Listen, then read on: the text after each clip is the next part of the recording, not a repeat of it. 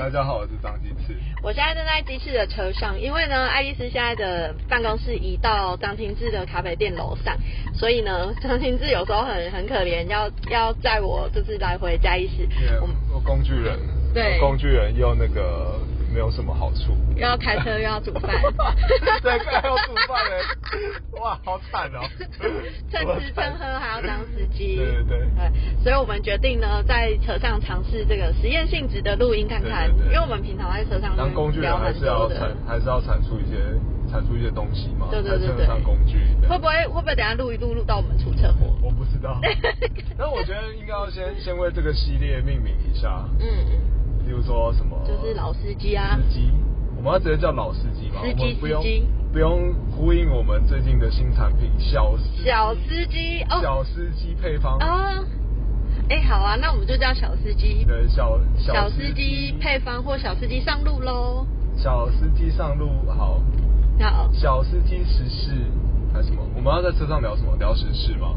聊时事吗？可以啊，就是聊时事还是聊近近期的那个？好，不要限定时事好了啊，就是把范范围更广一点。嗯嗯嗯，对。然后我们平常在车上就会聊很多，好，小司机上路喽！耶！这可以让你就是开车的时候不要死气沉沉的跟我讲话。对。哎、我想要聊那个呢，最近最近嘉义县不是有一个那个被骂的演唱会，你知道吗？哦哦哦，他说什么？背山靠海哦。对我我不知道叫什么名，但我只记得说不要穿胸罩还是什么上空，应该没有到上空吧？上空。上空哦，贴胸贴。哦贴胸贴，把点贴起来，女生。就可以免费入场。对，为什么没男生没有？很多人在音乐季会裸上身吗？没有啊，啊，大家就就是想要这种就是？Ladies Night 的感觉女性红利就是消费女性红利啊。嗯，对啊，也不是这种就物化女性啊，讲女性红利也不对。嗯，对啊，对，就是物化女性，然后满足就是去的人可以观看女体这样子。对啊，那蛮糟糕的。哎、可能你知道我我听到这个的第一个反应是，就是我觉得这个标这个行销方式我好像可以接受，但是想要得到这个红利吗？但是我不会，我不会，我不会贴胸贴去。嗯可是我觉得它的那个整个活动的设计，它的受众可能就是会喜欢这一类型的人。哦哦。然后，但我对我来说，他得加上，如果男生穿 C 字裤进场，裸体穿 C 字裤进场，免费，我就觉得 OK。哦。哎、好凭凭什么男生没有裸体免费的机会？哦哦。男生的裸肉体也是肉体啊。也还好，这样我只是觉得，如如果以市场分析的角度来看的话，就是各自会有锁定那些该锁定的目标。嗯。例如说，女生看到不想要看到穿 C 字裤或者穿穿穿那么少的男生，她就不会去。嗯，对啊，就这样去，对啊，这就像是那个听的听的，还有很多交友软体，他们慢慢的会聚焦起这些所客群这样。嗯有些人是真的想要找真感情，那他可能就会用某某一种嗯特定的嗯 app，、然后有一有一些人想要短暂的欢愉，嗯他就会用其他的 app 这样。对啊，就是你看人家想要听那个演唱会都要假扮保安的。哦，是这样吗？对啊，不是这样比喻的吧？嗯，不是有一个那个谁的演唱会谁？，Tyler Swift 吗？的演唱会，然后就有一个一个医生，然后他买不到票。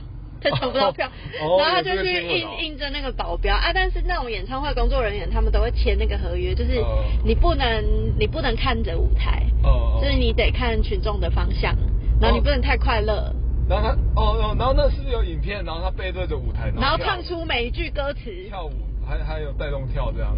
诶、我不知道有没有跳舞诶我没有很仔细看，但我知道他唱出每一句歌词。哦你想想看，如果有这个有这个机会，嗯他只要裸体进去穿 C 字裤就可以看 Taylor Swift 的演唱会，哦，好像也是。是不是很公平？这岂不是平权的一种吗？惨了，我又要被骂了。不要不要最近最近不要最近这个这个风口浪尖上，对对对，最近性别议题烧的烧的很可怕。对，可是我的灵魂里面有蠢蠢欲动的 Y 染色体。真的是 好。好我搞得我自己也最近很安静，就不敢。对对对对，大家安静一点，我们俩超 闭嘴。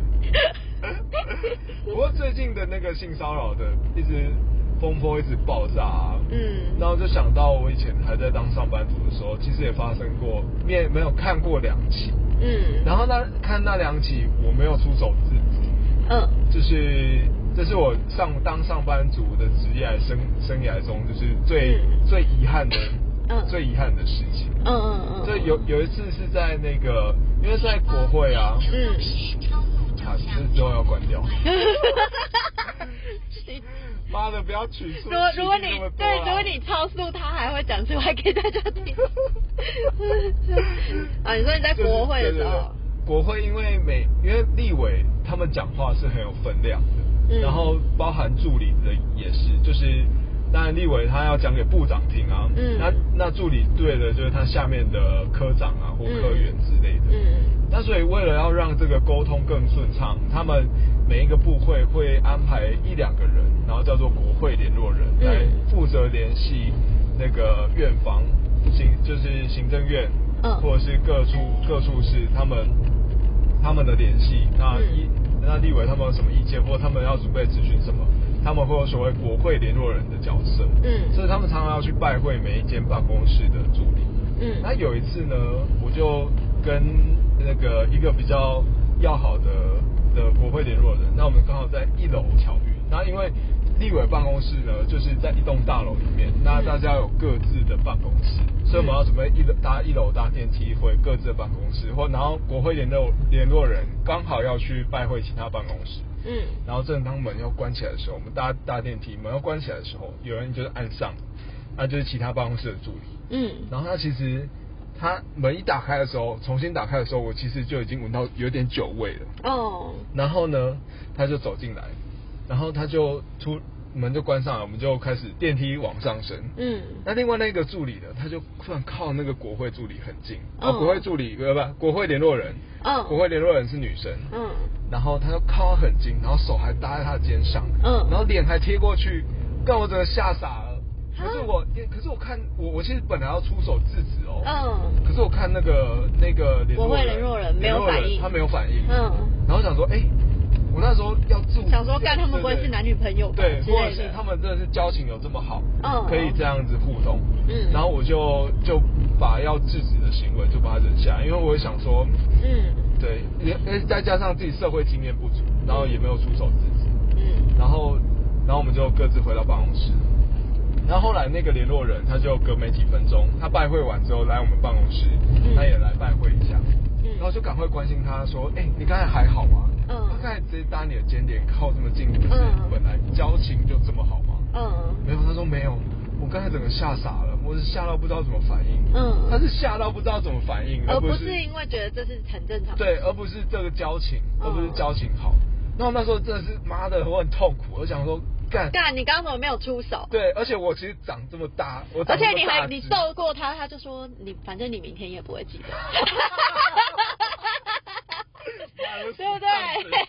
对，那长你长得胖、长得大只的的功能，不就是要不就是要那个可以吓可以喝阻别？对它有一个保护别人的功能哎。对啊，我其实只要不用出手，其实你只要只要出声制止他，其实都有蛮大的效果。嗯然后我那时候真的很后悔，就没有做这件事情。嗯。然后另外一起是有点像霸凌，嗯它比较像职场霸凌。嗯。哦，那这个就比较有趣哦，这是女生对女生的霸凌。嗯因为嗯。刚好当时候我在其他职场上，就是有有另外的那个孕妇同事，嗯。然后孕妇同事因为你孕妇嘛，然后再加上她住比较远，嗯所以她就调整一下上班的时段，那跟、嗯跟她的工时，嗯然后她当然也也调整，她也自她也愿意说去调整自己的的薪水，嗯然后以方便说他接下来准备待产啊，或者是他通勤，嗯。然后就是因为他这样调整啊，我们的上司，我们的上司也是一个女主管，她就觉得说她影响了整个工作的气氛，嗯以及整个工作的节奏，就会觉得大家会觉得不公平。对，为什么他可以弹性？不是大家，我觉得这只是那个上司只是上司他哦。自己、自己这样觉得，因为我觉得其实大家分工的很好啊，嗯。而且再加上现在大家都赖在联络，嗯。在每一个国会助理，他在随时随地真的没有上下班时间，嗯就是在等老板的赖，等上司的赖。上司觉得他失去某一部分的掌控权。对，然后他有一次，他就上次就找我们去出去吃饭，嗯。然后我们就很开心，而且吃一个不便宜的一顿一顿饭，嗯。然后我们就很开心的出的出去，嗯。然后结果呢，妈的，师妹几口菜，她开始在那边羞辱那个，嗯。对我来说真的是羞辱，嗯。他就在检讨她的嗯工时啊，还有说什么你这样会影响到整个公办公室的节奏，嗯嗯。然后她甚至最后说了说，说了说呃那个工作跟家庭，其实你本来现实上你就只能这样选择选择一种。干我听了，我自己听了，我自己作为男生，我也是听了超火。干人家，你工作不就是为了养家吗？对啊什么叫做什么叫做择一择一？妈的三小，对，然后那时候这，即便再大的怒火，我还是没有讲出来。嗯。然后因为当时候太菜了，嗯然后再加上那是那你现在回头看，你会觉得他那个饭局他是要做什么？没有，他就是要这样念他，而且我觉得你要你要这样羞辱人，你在大家这样羞辱人，真的是又又更糟糕了。我我觉得那个上司他私底下一定有动作，他有动作，对，而且他要他要告诉你们他的他的他的想法，然后所以这个同事如果有想要找找你们诉苦，或者是觉得他他只有可能遭到怎样的对待，然后他觉得很奇怪，可是你们也因为你们知道上司的意思，所以也不会不会敢表达自己的意见。哦，对啊，我觉得有啊，他就是要展现自己的权威啊，嗯。对啊，所以我觉得他其实背后是有动机的，嗯。他只是觉得我觉得这样太恶心了，吃相有够难看，嗯。对，啊，其实当时候因为人家毕竟是上司嘛，嗯。那在职场上我很菜，然后只好又是再次的容忍这个委屈。嗯。那回到办公室，我其实也是跟我那个女性女性同事跟他说，嗯。跟他说，我真的觉得非常为你抱不平。嗯。然后我也我也一直后来我也是一直跟他道歉说，嗯。我觉得我当下应该要马上去为站在你这边，然后帮你讲话，因为我其实跟他离不到离差没多久，嗯。像就是前后离职。嗯啊，其实多帮他讲话几几句，其实对你来说没差对啊，然后就提嗯早几个月离开。呃，对啊，而且如果你是那种短期约评估已经有其他计划，应该不会那么有所。可是连这样子你都会嗯，就是觉得没有办法在那个时候帮忙讲话。对啊，啊，因为那个社会压力，大家就是会觉得说会有社会压力，或者是希望气氛和谐嘛，嗯。啊，大家容忍一下。很多的性骚扰都是为了一时的这个气氛和和乐对。对。那最近那个胖子跟那个朱学恒，嗯。跟那个钟佩君，嗯。也是啊，他们甚至还一起一起在批判民进党的那个性骚扰事件，嗯。在同一个场合，然后是直到最近他才钟佩君受不了才把他爆出来，嗯。我觉得哇，天哪，这世界上超恶的恶欸心的事情好多哦、而且而且他如果有有有监视器看到，对不对？对啊，应该是有，对，我我觉得他也是要说，就是他也是幸运有那个监视器。哦，对，因为在一般如果是在职场啊，就是发生这种事情，他他他像茶水间就就不会有监视器啊。嗯。对，对啊，所以我觉得真的是不要去容忍这种事情。我现在回想起我那时候在职场啊，我真的都宁宁可我当时候出手，就是不要说，嗯我甚至暴力一点，我可能猫了那个喝酒醉的嗯助理，嗯我宁可被告，我也觉得我不想要留下这样的遗憾。嗯，对啊，我觉得你你你满怀的正义感，或者是满怀着很很多雄心壮志嗯进到政治工作，嗯结果你连这个最基本的事情都反抗不了，我觉得我当时候怎么可以这么孬？这样就觉得很后悔。这个勇气真的很需要练习。对啊对因为因为你看我平常啊穿衣服的时候就是露奶啊还是什么，对，就是大家会觉得好像如果跟我讨论性相关的话题，就是我可以很侃侃而谈。可是事实上你在日常生活中，如果遇到这样的恶意的时候，你真的会在，你真的会想要，你真的会无法判断说他是在开玩笑，嗯还是他其实是在嘲笑你。哦哦。然后，然后像我，我觉得我能够做到最最积极的反抗，就是我不会陪笑，我就臭脸，哦，一直到现在哦。哦，就是如果是有权利关系，如果在那个是职场里面，然后是上司或长官，哦我最多就只能做到这个程度，因因为我没有遇过哪一个场合同事有帮我的，哦啊而且甚至他还会就是在我做出反应之前，女同事哦嗯。先大笑。先大笑，我觉得，因为我在被这样对待之前，被这样对待的人就是他，哦，因为他是那个那个办公室的前辈。然后其实我是有听过，就是其他人对他就是在性别，比如说年纪比较大，就会说更年期，就是拿更年期来开玩笑。哦然后或他不是讲更年期哦，他就会讲你北生，哦干干，对，你已经北生啊。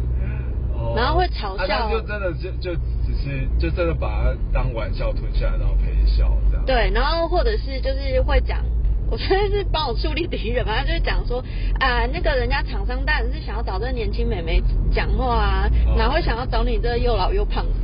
干，然后我就想说干，对，靠我就想说干这是怎样？对，然后但是就是在那个那个情，就是我被上司这样对待那个情境之下，先大笑的却是那个女生的前辈同事。哦哦，我觉得那个暴力就是真的会会是传承的。哦但但是我会觉得那是很很难过的事情，因为他可能他只能这样应对。对，因为为在他那个年代对，然后也没有人示范过给他看，就是对说这种事情是可以反抗的。对啊，对，他是容忍下来，真的是还会有第二次、第三次。哎、真的哎，，然后哎、我想要另外讲一件事情，就是朱学恒他性骚扰。嗯，但朱学恒，你有听过朱学恒的讲座吗？在你高中、大学的时候，那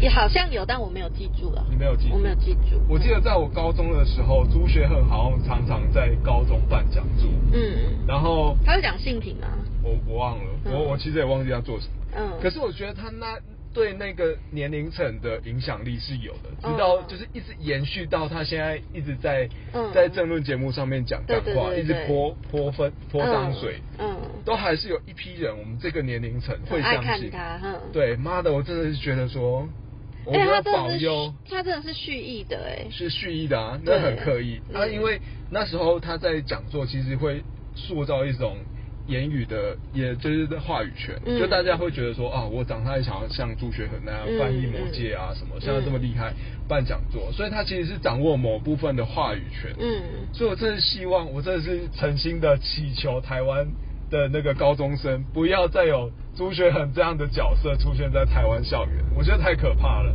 他是先先掌握了你的话语权，对他取得他对他的信任之后，然后之后在在政治场合各种泼脏水，嗯然后要不是这次有钟佩君的事件爆发了出来，根本就看不透这个人啊。嗯我真的是觉得啊，他真的是台湾教育的一个梦魇，太可怕了。我不知道，像就是嗯，大家会很自然而然的想要去亲近自己崇拜的人，嗯，就是他们会会觉得拉近距离是一种荣誉跟被信任的感觉。呃，像呃最近啊，最近就是毕业季嘛，嗯。然后有很多弟弟妹妹会来找我聊天，就是聊他们生活上困扰跟要毕业了职涯上面的的规划这样。哦。他就有一个一个妹妹，她就说她她也是接触很多议题，然后很领域很多元，嗯。然后某个领域他觉得蛮崇拜的前辈，啊那个前辈有女朋友，然后来嘉义找他玩，哦，然后呢，就是离别的时候，那个前辈就突然说：“可以抱一下吗？”哦。就是在离别的时候，哎、这这很暧昧，而且很高明哎、很高明，就是因为呃临走前抱一下，好像是很多人都会提出的对对对。邀请，对，可是那个邀请它应该要是自然的，哦哦。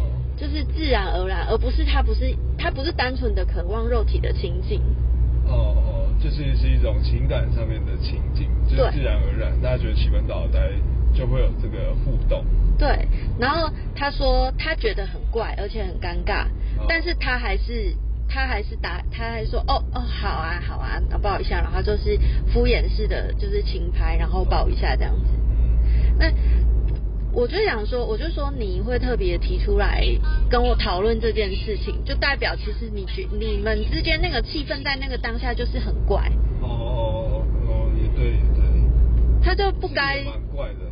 继续，而且如果真的是就是有人家说有绅士风度，他应该是一套的，就是他如果有过过水，去受过英国的教育之类的，他会是在相处的过程当中是一套的，嗯，会很 gentleman，他不会突然的提出这个要求。我就那时候我我没有说这么多，我就说这是色啊，哦，说他想想摸你一下，想靠近闻闻你的香味，好，对，然后嗯但是这事后他又接着说，是不是我在相处的过程当中释放了什么讯息，嗯嗯，让他觉得可以这样？好，我但我觉得，嗯，也，这对我来，这对男生来说确实也蛮不好判断。嗯，对啊，就是这件事情还是有点太，就是没有没有在当下发生，好像也不太能够，我我个人不太不予置评。嗯，对啊，因为我觉得这种确实也是偶尔也蛮难判断的。嗯，对啊，可能你也不是那种会要求抱一下的人。嗯，不会啊，就是除除非，对啊，就是其实都通常都是自然而然，不会这样开口问。对啊。可是我觉得嗯开口问也是一个啊预防，就嗯是开，口。哦，他可以拒绝。你的意思是说他可以拒绝？开口，对啊。哎、可是这样模糊，这到底要怎么抓？那假设今天那个不是一个已婚的教授，他是一个同年龄、嗯同年龄的的男生，你说怎么抓那个界限吗？对啊，这界限不是也很难抓吗？嗯，我觉得开口问就是嗯是一个，也是有设一一道界限。我我总不能嗯鼓励是大家说啊，那大家看气氛，嗯自然而然。那但是朱学恒是不是也说，哦，那时候喝酒气氛很正，所以我就亲了一下？哎，不是，那已经有对那那个超啊啊，我知道，因为每个人对界限的那个我的意思是说，开嗯开口问，开口问总比没有问好，开口问总比没有问好。哦。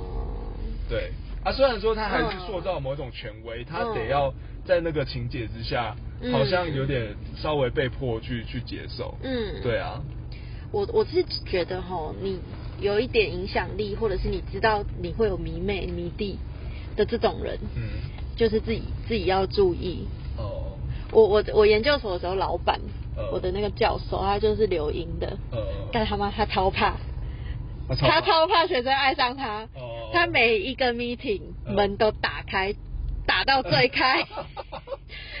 很很就是冷气一直跑出去，然后研究室很热很热，他还是坚持要打到最开。好，很爱惜羽毛，这好事。对，然后我就有印象说，就有一次我穿着就是连身短裙，嗯嗯。然后我要等等他 meeting，然后我就呃坐在地上，因为他的研究室外面没有椅子，我在等他，然后就稍微用外套盖住我的那个腿，哦。然后在那边 翻我的翻我准备的资料这样子，然后他他看到我在地上，他。我要爬起来，因为我穿短裙就很难爬起来，而且有可能会曝光，你就可以感觉到他那个犹豫，我到底要不要扶你一把？哦，到底要哦，就是那种犹豫。然后后来他扶了，可是你知道吗？他就是扶那个指尖，就是他来牵我然后握住那个指尖。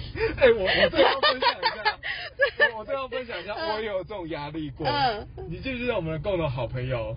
之前有有一个共同好朋友，他就出车祸，然后那时候你们住顶楼加盖。啊，对对对对对。对，那时候其实他脚受伤，然后顶楼加盖最后一段没有没有电梯。嗯那时候就是，对对，我后我后来有把他背背上楼，嗯可是他中间有，我一开始说要背他上楼的时候，他其实有拒绝一次。嗯他拒绝一次的时候，我已经有点犹豫了。嗯啊，可是他真的爬不上去，我看他很痛。嗯他最后还是有背他上去。嗯我想说，干你妈的，这到底是？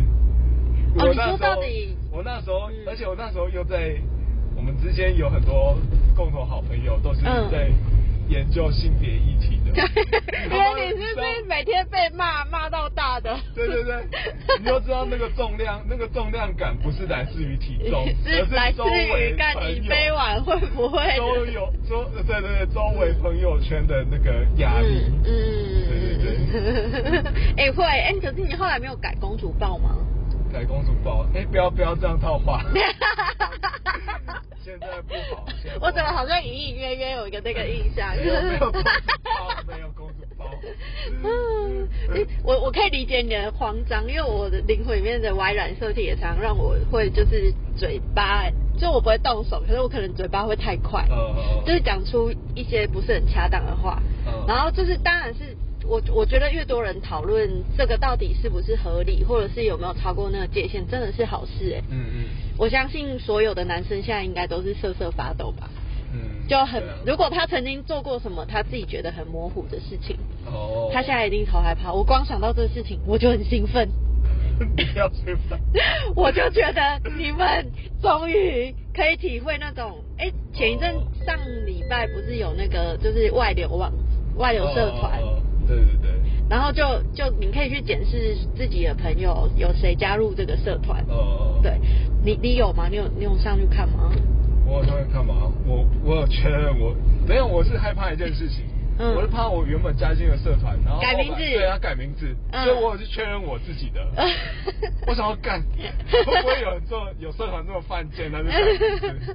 改成外流社团的名字 我超害怕。嗯我我有呢，我我上去看啊，我有看到，哦，真的、哦。对，然后就有就有人，就是我就有发文，我就说，因为因为我觉得那个那个心态是，它不是单纯的色情，哦，那里面还有一种就是偷窥别人的隐私嘛。有一种，哎呦，你你你不知道我看过你叫床的样子哦，或者是你不知道，就是会有那种满足感。哦偷窥的满足感。偷窥的满足感，然后甚至有的像之前那个什么 N 号房啊，或者是发生在台湾那个，我不知道，我我有点忘记他名字了。哦他们就是会去找那个外流影片还有外流照片里面的人，哦然后去骚扰他。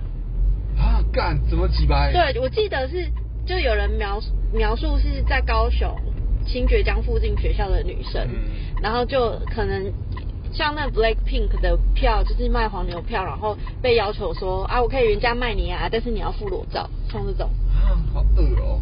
对，就是就是，所以我那时候看到我有朋友在那个社团里面的时候，其实我是想说，很难过。林北教训你们的，也只能这样教训了，我就没有解除他们好友，因为通常都是大家用这个来删好友，嗯。就是谁加入我就删谁，嗯。我没有，我我就我就发了文，我就说我都看到了哦，你们这些变态，以后遇到你，我就是在心里骂你变态，我还会一直去跟别人讲你就是个变态。